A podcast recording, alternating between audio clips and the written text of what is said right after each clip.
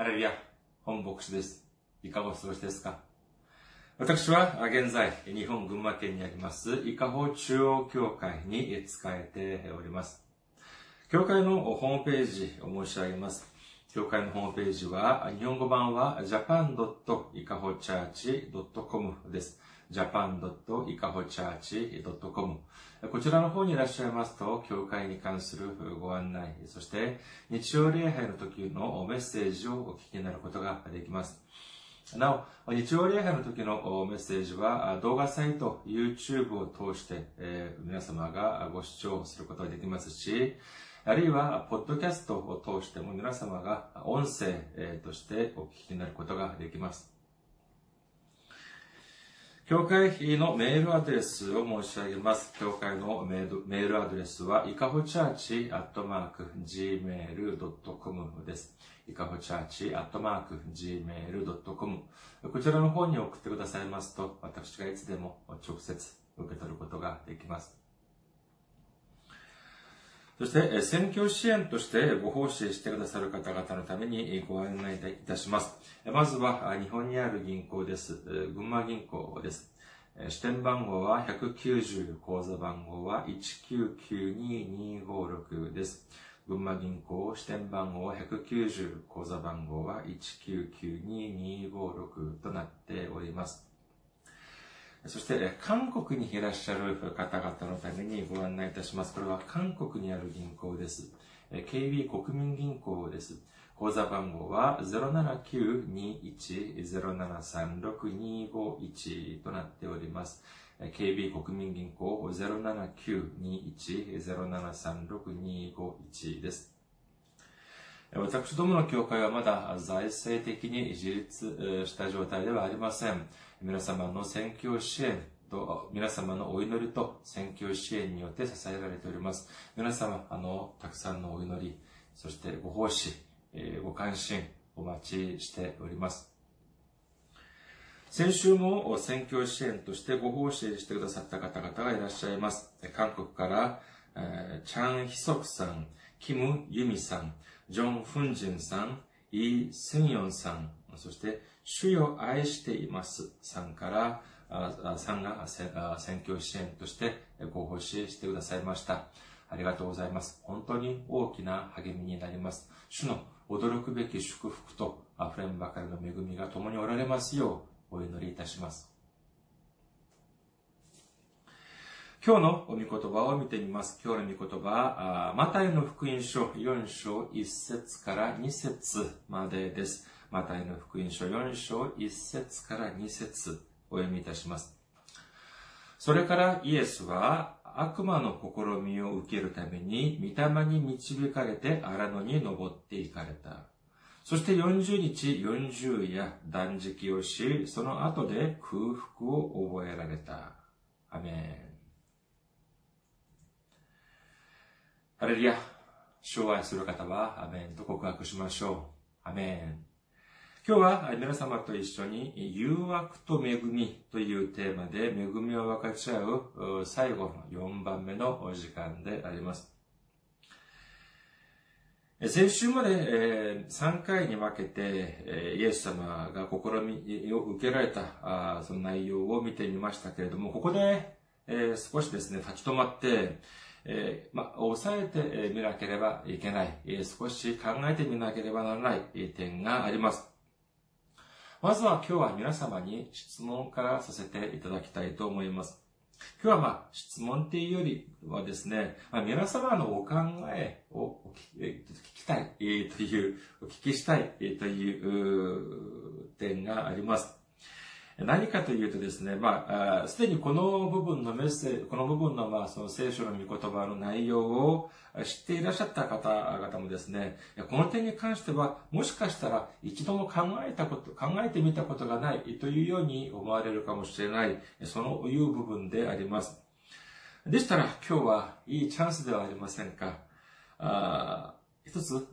えてみてはいかがでしょうか？先に見てきたように、イエス様は荒野に登って行かれました。その理由は、悪魔に試みを受けるためだというふうに聖書には書かれております。これが事実なのであれば、ま、もちろん聖書ですから事実でありましょう。イエス様は、あじゃあ、イエス様はじゃあ、荒野に行って、そして試みを受ければ、それでいいじゃないでしょうか。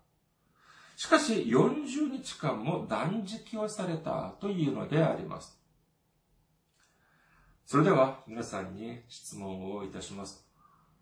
イエス様はどうして40日もの断食をされたのでしょうか？一番、イエス様はこれから3年、約3年ぐらいかけて、えー、交渉外をされた後、交渉外を送った後、十字架にかけられるというもう大変な試練が待ち受けておりました。ですから、この交渉外を無事に終えることができ、そして十字架も最後まで、えー、成し遂げることができるよう、神様にお祈りを捧げるために40日間断食をした。これが1番。2番、その他。皆様はどちらをお選びになるでしょうか？まあ私がこのようにま申し上げる問題という問題の選択肢の中でですね、その、その他っていうのがあれば、ま、それが正解だというふうに 申し上げてはおりますが、今回のこの問題に関してはですね、じゃあ一番は、じゃあ間違っているのか、というには、ちょっとまあ、あうんっていうふうに えー、もどかしい部分って躊躇をする部分っていうのがあります。その理由は何かというとですね、かなりのたくさんの神学者がこのように理解しているからなのであります。ですから、まあ、もう一度申し上げれば、イエス様がその交渉外を前にして、交渉外を控えて、40日間も断食をされされながら、本当に神様にお祈りを捧げたというのであります。このようなあ内容、このようなことを申し上げると、どうでしょうか？おかしいでしょうか？いや、おかしいことはないように感じられます。しかしですね、私は、この点に関してちょっと立ち止まって、もう一度考えてみてはいかがかなと私は思っているのであります。どうしてイエス様は40日間もの、40日間も断食をされたんでしょうか？この問題を解決、考えるにあたってですね、私たちは大原則をまずは設定する必要があります。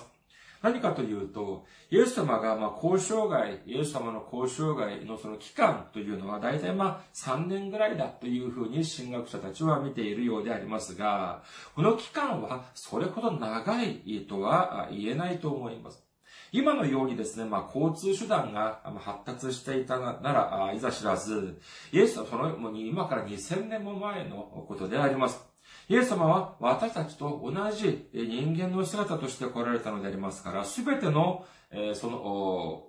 行き先、すべてのその過程をですね、移動手段というのをほとんど、まあ、歩きながらされていたというのであります。それではイエス様はこの期間というのはもう本当に時間を無駄遣いをするいとまがないというふうに言えるでしょう。言い換えれば、イエス様はこの期間、この間、やってもいいし、やらなくてもいいことをされたというのは全くなく、この短い期間の間、本当に必要なことだけをされたというように私たちは、まずは理解しなければなりません。このように考えてみると、この40日間の断食、イエス様のこの40日間の断食というのも、これもやってもいいし、やらなくてもいい。このような問題ではなく、必ず必要な過程であったというふうに私たちは理解しなければならないと思われます。それでは、何のための過程だったのでしょうか？それはまさしく、交渉外を控えたイエス様の神様に対する切実なお祈りであった。というのであれば、まあいいのでありますけれども、ここにはまあ一つ、まあ引っかかる部分があります。それは何かというと、イエス様が交渉外を始められる前に、これについてお祈りを捧げた。という点が聖書のどこにも書かれていないのであります。これがまあ私には少し引っかかった部分なのであります。まあもちろん聖書には100%全ての内容が一つ一つ具体的に出ているのであれば、まあ問題にはなりませんが、必ずしもそうとは限りません。えですから、まあ、そのような、ある部分、まあ、部分によってはですね、そのような具体的に書かれてない部分である場合は、まあ、場合によっては、私たちが推し量る部分、そういう部分が必要な箇所もあるのが事実で、事実であります。えじゃあ、それでは、じゃあ私たちも何か重要なことをする前は断食をしなければならないのでしょうか？これがイエス様がおっしゃりたいメッセージなのでしょうか？例えば私たちが、例えばイエス様も神様の仕事、神様の働きを始められる前に40日間断食をされたのでありますから、さあ、ではこれから進学校を卒業して、主の働きを始めようという人たちは全てじゃあ40日間の断食から始めなければならないのでしょうか？こういうふうに申し上げますとですね、前に、申し上げたような、そのエステル記のことを思い浮かべられる方もいらっしゃるかもしれません。エステル記4章を、まあ、もう一度見てみましょうか。まずは、エステル記4章11節において、エステルは自分を育ててくれたモルト家に次のように言っております。エステル記4章11節王の家臣たちも王の諸州の民も誰でも知っているように、召されないのに奥の中庭に入って王のところに行く者は男でも女でも死刑に処せられるという法令があります。ただし、王がその人に金の尺を差し伸ばせば、その人は生きながらえます。私はこの30日間、まだ王のところへ行くようにと召されていません。そして、エステル記4章15節から16節エステルはモルデガイに戦時を送っていった。行って、スサにいるユダヤ人を皆集め、私のために断食してください。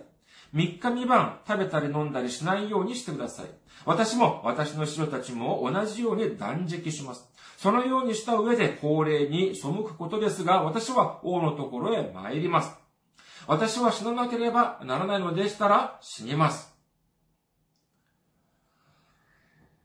宿敵ハマンによって、え自分の民族、ユダヤ人がすべて、え死んでしまう、このような計画を知ってしまったあエステルは、これを阻止するために一つの覚悟を決めます。これを阻止するためには、この事実を王に、えー、直言しなければならない、直訴しなければなりませんが、当時、王室の法令によりますと、王が呼ばなかった、王が呼ばないのであれば、いくら王妃であったとしても、王の前に出ていくことは許されておりませんでした。しかしすでに王は30日間もエステルを呼びませんでした。今だったら、まあそうですね、LINE とか送ってどうしたんですかとか、まあ送りそうなものでありますけれども、当然もそのようなことはできません。えですから、本当にもう30日間も呼ばれていません。ですから、どうしなければいけないのかというと、王に直訴するのであれば、王の、王が呼ばれて、王によって呼ばれていなくても、王の前に行く必要があります。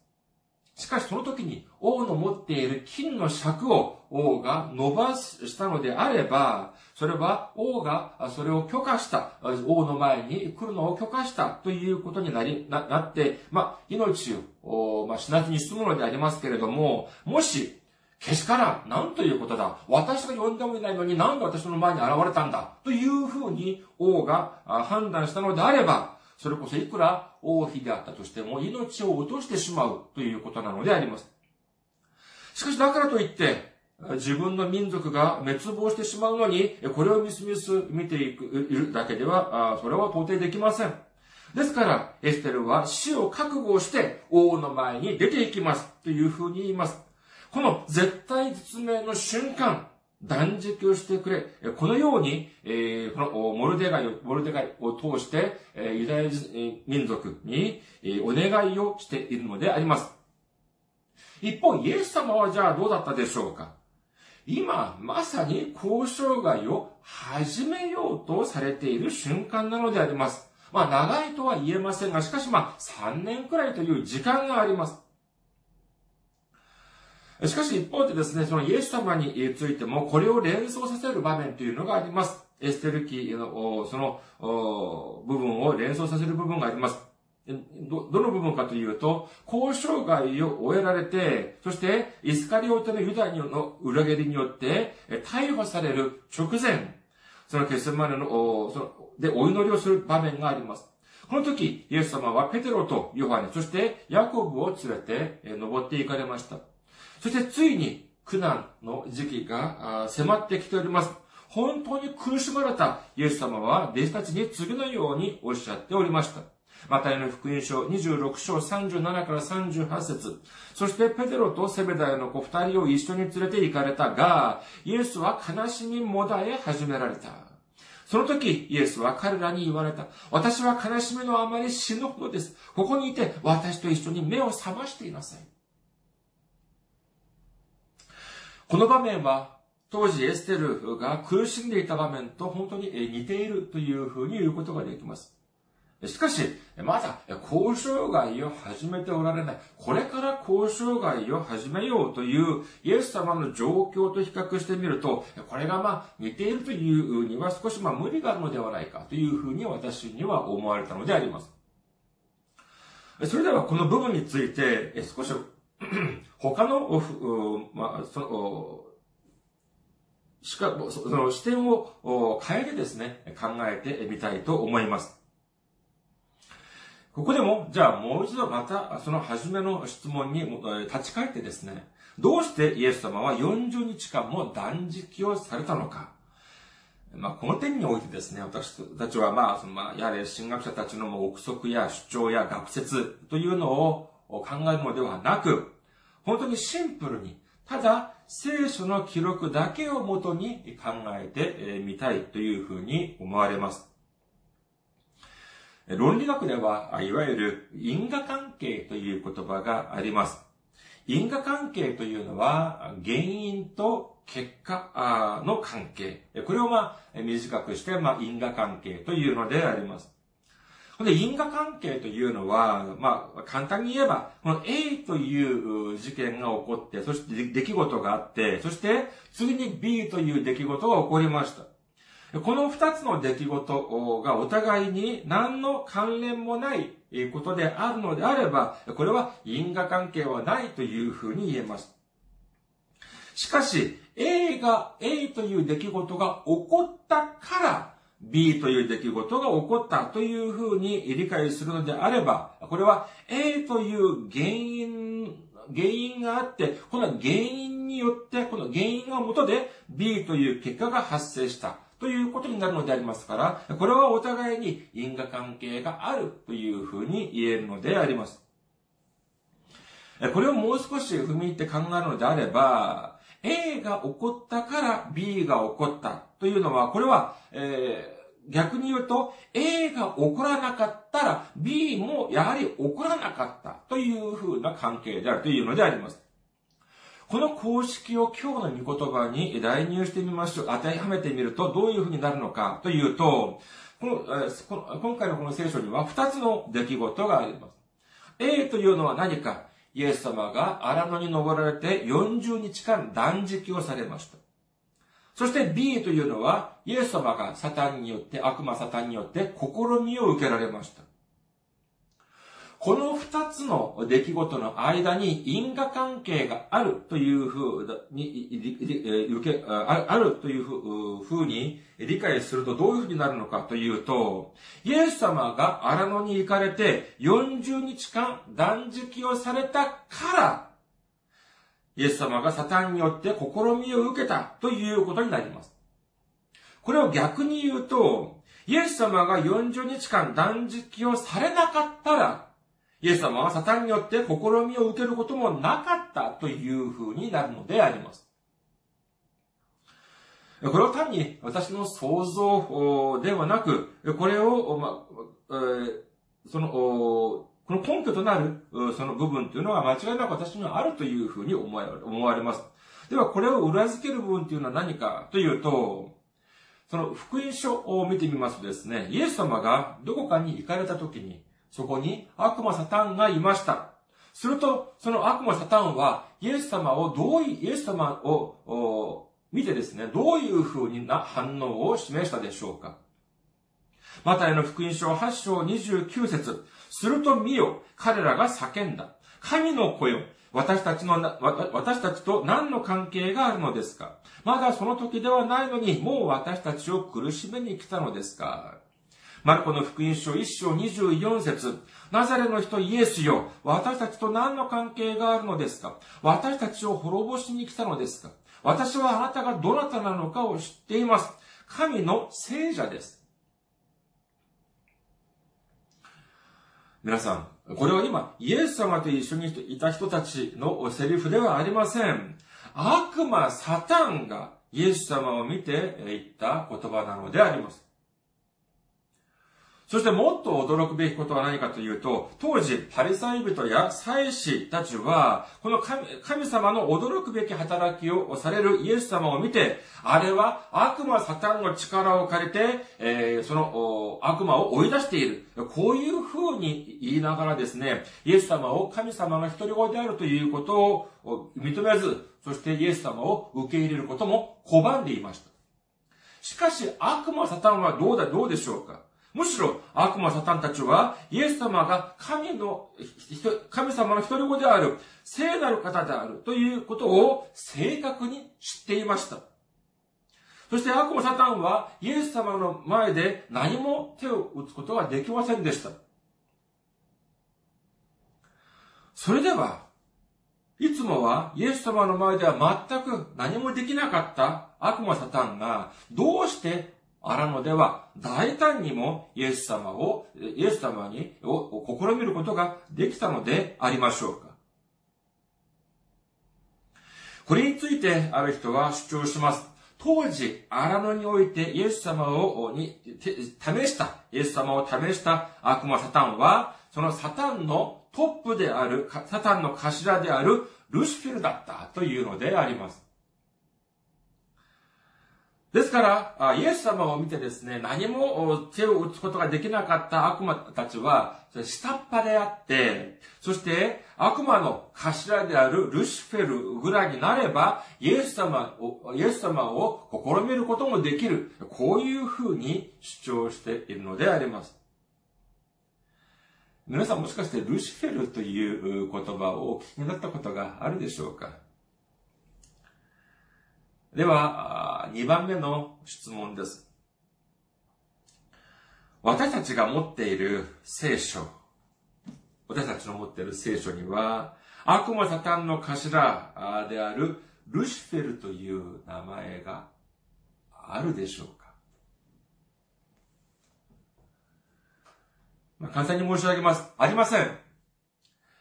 まあ一般的にまあそのサタン、悪魔に関する、サタンに関する言及といえば、まあイザヤ書、イザヤ書の14章12節を普通一般的に挙げます。イザヤ書12章12節。明けの明星、暁の子よ、どうしてお前は天から落ちたのか。国々を打ち破った者よ、どうしてお前は地に切り倒されたのか。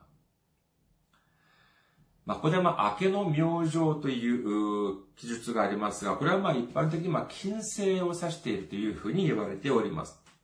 そして、この部分が、いわゆるま、堕落天使、つまりまあ、サタンを指しているというふうに言われていますけれども、英語の聖書、英語訳の聖書を見てみますとですね、一般的にまあ、広く使われている英語の聖書は、である、まあ、NIV、ニューインターナショナルバージョンという聖書では、この暁の明星をモーニングスターというふうに記しております。そして、えー、また、やはり同じく一般的に使われている聖書、英語の聖書の中で、まあ、NASB というものがあります。ニューアメリカンスタンダードバイブルというものですけれども、この NASB には、スターオブモーニングというふうに書かれています。で、これをまあ直訳すると、まあ、朝の星というのでありましょう。しかし、その、まあ、三つの中で一つ、KJV、キング・ジェームス・バージョンという、この、この聖書、ここにだけ、この、明けの明星について、ルシフェルという風に訳されているのであります。では、じゃあこれをもってですね、悪魔サタンのその頭の名前がルシフェルっていうことなのでありますけれども、これにはですね、少なからぬ無理があるのではないかというふうに思われます。なぜかというとですね、例えば、聖書を見てみるとたくさんの天使、天の見つかいが、ま登場しますけれども、そこには、ま名を明かさない、明かさない天使もいますが、具体的に名前が触れられている天使もいます。私たちの持っている聖書の中に登場する天使の名前は二つだけです。一つは天使の頭、ミカエルであり、もう一つはいい知らせを持ってくるガブリエルであります。それでは、この二つの天使が登場するときには、じゃあ、漠然としてその名前が暗示されているのかというと、いや違います。かなり具体的に明記されているのであります。まずはユダの手紙一章九節を見てみましょうか。ユダの手紙一章九節。えー見つかりの頭、ミカエルは、モーセの体について悪魔と論じて言い争った時、罵って、裁きを宣言することはあえてせず、むしろ、主がお前を咎めてくださるように、と言いました。そして、ルカの福音書一章十九節見つかりは彼に答えた。この私は神の前に立つガブリエルです。あなたに話をし、この良い知らせを伝えるために使わされたのです。このようにですね、具体的に名前が明記されております。ですから、悪魔の頭の記録であったとしても、これが本当に悪魔の記録、頭についての記録だったとしたら、これもやはり具体的に名前が明記されて叱るべきであります、あ、叱るべきだと思われますが、英語の翻訳語の中の一つ、KJV や、あるいはラテン語の、ま、えっと、ウルガーデ訳という、ま、一部の、その、えー、聖書のラテン語訳がありますけれども、この本の一部のその翻訳書の聖書に、まあ、ルシフェルという単語が出てきますけれども、これをもって、じゃあ悪魔の頭の名前はルシフェルであるというのは、これはちょっと、えー、飛躍のしすぎではないかというふうに私は思われるのであります。そして、まあ、100歩譲って、まあ本当はまあ、一歩たりとも譲れない部分ではありますけれども、でもまあ皆様の理解のためにですね、まあ100歩譲って、えイエス様を試したこの悪魔サタンが、その悪魔の、まあ、頭だったとしましょう。本当は違いますけど、まあ、だったとして、じゃあ、悪魔サタンの頭ぐらいになると、イエス様を試すことができるのである。というふうな主張については皆様は、どういうふうにお考え、えー、どういうふうに考えられるでしょうか皆さん、私たちはですね、時々この単語のせいでですね、時々その勘違いをする場合もあるようであります。精霊と悪霊、まあ、まあ、悪霊とは一般的に言いますけども、聖書には悪霊というふうに表記してあります。精霊と悪霊。この二つを対等に比較するというのはできるでしょうか？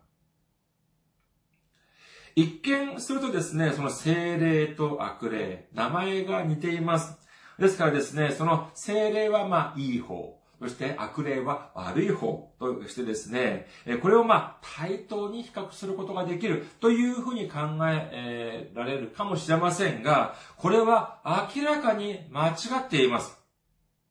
その理由は何かというと、私たちが信じている三位一体の教理というのは何でしょうかこれは、父なる神様、そして、えその神様の一人子であるイエス、そして、え精霊、えこのすべてが三位一体なのであります。つまり、父なる神様も、そして、御子の神様も、と同じように、そして精霊も神様創造主なのであります。そして、いくら、見つかりの頭であるミカエルや、そして、いくら悪魔サタンの頭であろうとも、彼らは神では、神様ではありません。むしろ私たちのような被造物、神様によって作られた存在でしかないのであります。創造主と被造物とこの二つの関係というのは、決して対等ではありません。決してお互いを追い越すことができません。決してお互いが入れ替わることができないということを信じる皆様であることをお祈りいたします。さあ、それでは、決してその、相入れない、そして比較することができない、そのような創造主と、そして被造物の関係にもかかわらず、どうして、じゃあ悪魔サタンはイエス様を試すことができたのでありましょうか？先ほど申し上げましたように、悪魔サタンによる試みというのを、結果、試みというのを結果 B だとするのであれば、そしてこれに対する、じゃあ、原因 A は何だったでしょうか？そうです。まさしく、イエス様の40日間の断食なのであります。私もまあ、映画とかで、まあ、時々、まあ、40日を、の断食を終わられたイエス様を、まあ、見たことがありますけれども、イエス様のその生涯とかですね、イエス様に関する映画においては、40日間断食をされた後のイエス様の姿というのを、まあ、映画とかで見ましたけれども、皆さん、どうですか？私が見た映画ではですね、40日の断食を終えられたイエス様の姿っていうのは、本当にあの、えー、本当に断食されたのっていうような ぐらい健康な姿でありました。疲れも何も感じさせない、そのような姿で、まあ、一般的な映画では、まあ、描かれて、描え描かれております。でもそれって本当でしょうか？皆さん、荒野というのはどういうところでしょうか？そうです。人間が食べられるというものは愚か、飲む、飲むことができる水、飲み水もなかった場所が荒野なのであります。エジプトを脱出して荒野に出てきたイスラエルの民たちが、いつも神様とモーゼに不安をこぼしたものは何だったでしょうか？私たちが食べるものがない、飲み飲み水がないと言いながら、いつも不平不満を漏らしていました。いくら歩いても、いくら周りを見渡しても、食べるものもなく、飲む水もないということ、ところが、まさしく荒野なのであります。そこでイエス様は40日間もとどまっておられました。そこにですね、まあ、誰かが建てておいた、まあ、その、建物みたいな、その、まあ、そういうものがあったとしたのであれば、あまあ、いいかもしれませんが、荒野というのは全く人間が住めるところではありません。ですから、そのようなですね、もう本当に、えー、みすぼらしい建物さえもなかったのであります。それではイエス様はどうされたのでしょうかそれこそ、外で野宿をされたに違いありません。もしまあ森とか林とかであるのであれば、まあ、その木陰もあったことでしょう。しかし、荒野の場合は、そのような木というものはありません。ただ、本当にもう、日が照る、その、えー、日が照っている、影もない、えー、そして、夜はどうされたのか、本当にそのまま、そこでえー野宿をされたというはずであります。40日間、食事はもちろんのこと、水一滴も飲まれませんでした。そして、え、その寝床というような寝床というのもなく、野宿をされました。あイエス様は神様の一人子でありますから、そのようなは、ま、そういうのは全く苦しくなかった。いや、違います。イエス様は100%神様であると同時に100%人間の姿としてこの地に来られておりました。ですから、私たちと同じように、私たちの感じる苦痛を、苦しみを、やはり同じく受けられたはずであります。40日間の断食を終えられた後のイエス様の姿はどうだったでしょうか？40日間食べることもできず、飲むこともできず、そして一睡も楽に、その、眠ることもできず、そして当然、服も着替えることもできま、できなかったはずです。もう体全体からあ本当に体力はもう完全に枯渇してしまい、そして一歩二歩歩くことさえままならままならなかったはずなのであります。そして40日間ずっと着ていた服はどうだったでしょうか？もう汚れるどころかあちこちが破けていたかもしれません。そして顔の唇は荒れ果てて、そして完全にもう力が完全に抜けていたはずであります。このように苦しい断食をされた後、このこのような苦しい状況にいるとどういうふうなことが起こるでしょうか？そうです。悪魔サタンが現れるのであります。エペソビトの手紙4章27節悪魔に機会を与えないようにしなさい。第1ペテロの手紙5章8節身を慎み、目を覚ましていなさい。あなた方の敵である悪魔が吠えたける獅子のように、誰かを食い尽くそうと探し回っています。悪魔サタンたちはですね、私たちの機会を伺っています。そして、本当に吠えたける獅子のように、誰かを食い尽くそうと探し回っている。これがまさしく悪魔サタンの姿だ、姿だというふうに聖書には書かれているのであります。しかし、聖書には次のように書かれています。新明記28章7節主はあなたに向かい立つ敵どもをあなたの前で敗走させる。彼らは一つの道からあなたを攻めてくるが、あなたの前で七つの道に逃げ去る。私たちの中に、私たちに機会がなければ、つまり私たちに隙がなければ、悪魔サタンは私たちに対抗することができません。攻めてくることができません。いくら私たちが苦しい状況に置かれていたとしても、私たちが固い信仰を持って、主を頼って、そして望みを失うことがなければ、堂々とサタンとた、ただに立ち向かうことができ、そして神様の道からによって、そして七つの道に逃げ去ってくれ、逃げ去ってくれ、蹴散らしてくれるということを信じる皆様であらんことをお祈りいたします。お医者さんは、病院のお医者さんは次のようなことを言っていました。人々はですね、健康であったのであれば、病気にかかっても治ってしまうっていうんです。治療とか薬を使わなくても健康であるのであれば、まあ、え病気にかかっても自然に治ってしまう。えそして、まあ、すべての、ほとんどの人間にはですね、その病原菌というのが、いくらか体の中にあってですね、健康な時はその症状が現れないというふうに言います。しかし、この健康が、私たちが体力が落ち、そして抵抗力が良くなった時に、その時にどういうことが起こるかというと、言うと、この悪い病原菌がだんだんだんだん動き始める、活動を始めるというふうに言っております。私たちが本当に信仰に立って、強い信仰に立って、そして霊的にも、体的、体力的にも健康である場合は問題がありません。しかし、私たちが弱くなった時、どういうことが起こるでしょうか？そうです。いつもはびくともしなかった悪魔たちが、ゆっくり少しずつ活動をし始めるのであります。イエス様も見てください。えー、普通の時はですね、弟子たちを引き連れて、たくさんの弟子たちを引き連れて、そして、主の宮で教えていた時には、その時にはパレサイ人も、祭司たちも手をつけることはできませんでした。手を下すことができませんでした。しかし、逮捕をして、イエス様を捕まえてきて、そして自分たちに有利だというふうに判断した後はどうでしょうか人々はイエス様を叩きました。唾かじ吐きました。あ、唾も吐きました。そして、それだけではありません。無知で打ち、そして十字架にまでかけてしまったのであります。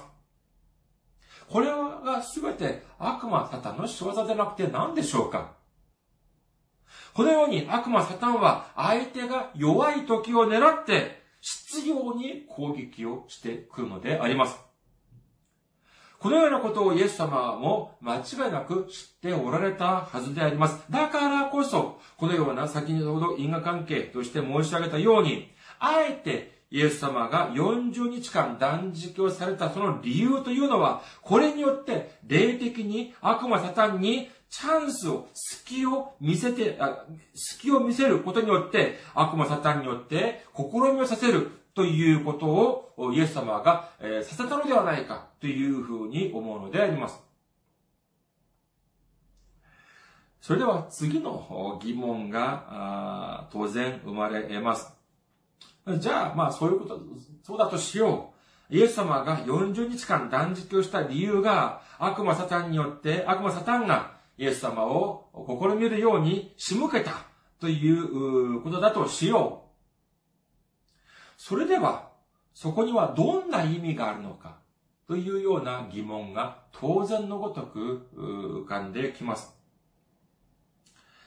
ここでですね、またまあ少し映画の話をしてみようと思いますけれども、私がまず映画にとか、詳しいとか、そういうものでは、そういうことではありません。むしろまあ、他の同世代の私、同世代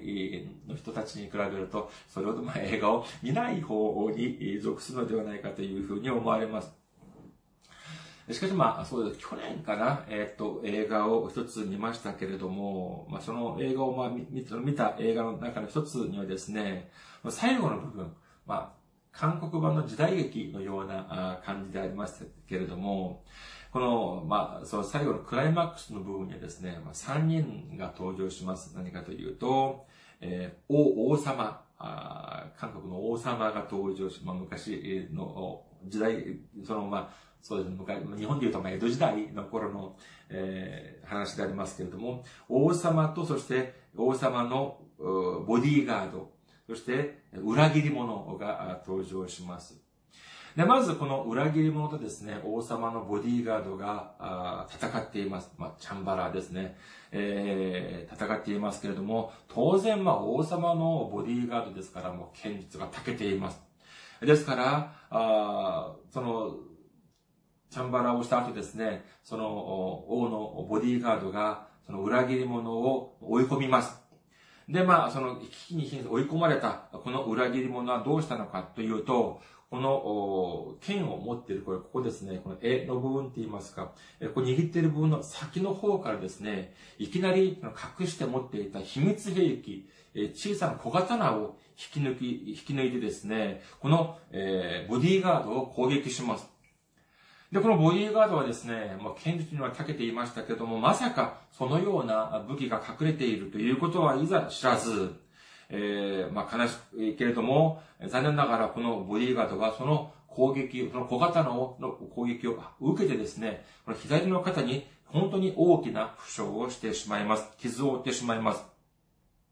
で、このボディーガードはですね、その、え傷を負った体のままですね、えー、なんとかその王がいる場所まで、えー、来て、そして王の横で倒れてしま、力尽きて倒れてしまいました。で、そこまでその後を追ってきたこの裏切り者はですね、えー、次は王と一戦を交えるということになってしまいました。でもですね、この王様、いや、驚くべきことに本当に、え、剣術に長けて、えいました。ですから、やはり、この裏切り者も、やはりですね、えー、この、その、えー、叶わない状態になってきました。で、えー、その、また、その追い込まれて、えー、しまし、えー、したんですけれども、やはり、この裏切り者がですね、王様によって追い込まれた時に、身動きが取れなくなった時に、やはり、先ほどの持っていた秘密兵器を、の小刀を引き抜いて、王様を攻撃しようとするんですが、驚くべきことにですね、この王様は、この秘密兵器の攻撃をかわしたんです。避けたんです。そして、その後、この王様は言います。このボディーガードがどうしてここまで来たと思うのか、というふうに言うのであります。このボディーガードが大きな傷を負ったにもかかわらず、視力を尽くして王様の、まで、王様まで来た理由というのは、他でもない、自分が負ったその傷を王様に見せるためだったのであります。そして、その傷を見た王様は、裏切り者がどのような作戦をするのかというのを見破って、そしてその奇襲攻撃をかわすことができたというのことなのであります。前に私が、そのまあ、韓国の方から40、この方は40日間の断食をされた方であります。その方のまあ経験談をまあ聞いたことがありますけれども、本当に大変だったと言います。でもまあその方はまあ水も飲まれながら、そしてまあ寝床もまあちゃんとした、あまあ野宿では、さすがに野宿ではなかったというふうに思われます。まあちゃんとしたまあその布団とかも、えー、かけて、えー、眠られたというふうに思われますけれども、一方、イエス様は飲み水もなく、そしてベッドは愚か、おそらくもう布団もようなものもなく、それこそ何もない、その荒野で40日間も断食をしたというのでありますから、もうどれほど苦しかったでありましょうか。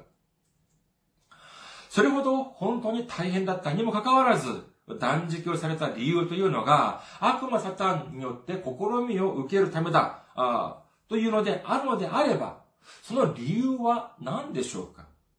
それはたった一つ、悪魔サタンがどのような手口で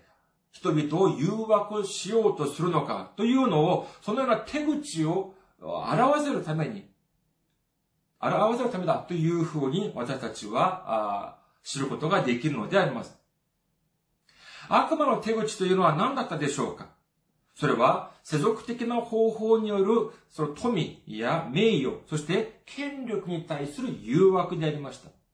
ここで、世俗的だというのは、これをもっとわかりやすくすると、神様の考えではなく、自分の考えを頼るようにするというのであります。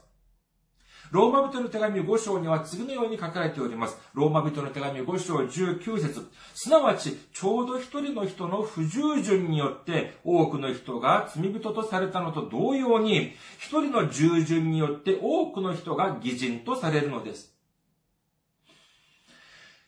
主が人、人間を作られて、そして彼らに何とおっしゃったでしょうか創世記2章17節しかし善悪の知識の木からは食べてはならない。その木から食べるとき、あなたは必ず死ぬ。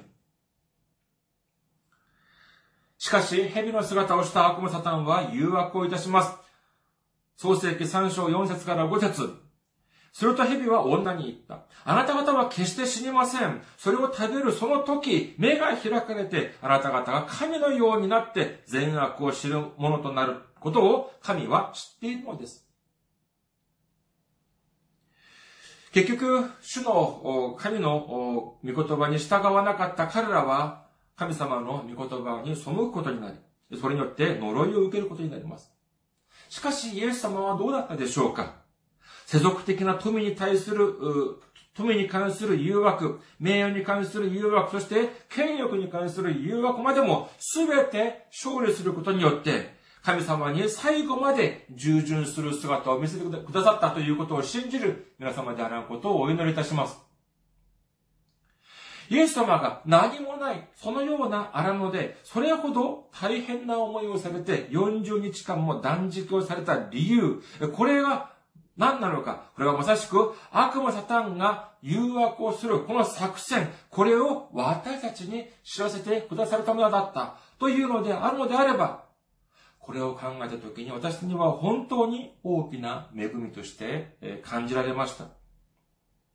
ですから、最初にこのメッセージのテーマを誘惑と恵みというふうにつけたのであります。イエス様の目論見引っかかったというこの事実を悟った悪魔サタンはですね、あるいは自分のその馬脚を表してしまった。自分の手口をみんなさらけ出してしまったということについてですね、本当に悔しく思ったかもしれません。なんで私があんなことに、ああんなことをしてしまったんだろうかというふうにですね、えー、してしま、思ったかもしれませんが、しかしそれで終わりでしょうかいや、違います。苦しい思い、あ悔しい思いをした後、もしかしたら、悪魔サタンは、ニヤッと笑ったかもしれません。どうしてか心配ない。大丈夫だと言うんです。いくら、その自分の手口がみんな明かされたといえども、いくらたくさんの人々に自分の作戦が知られたといえども、十分私は人間たちを誘惑することができる。自信がある。そういうふうに思ったかもしれません。そういうふうに思われる理由あります。この世の中を今見てください。聖書にこのように全ての悪魔サタンの手口が書かれているにもかかわらず、一般の人々はもちろんのこと、聖書を他の人たちよりもたくさん知っているという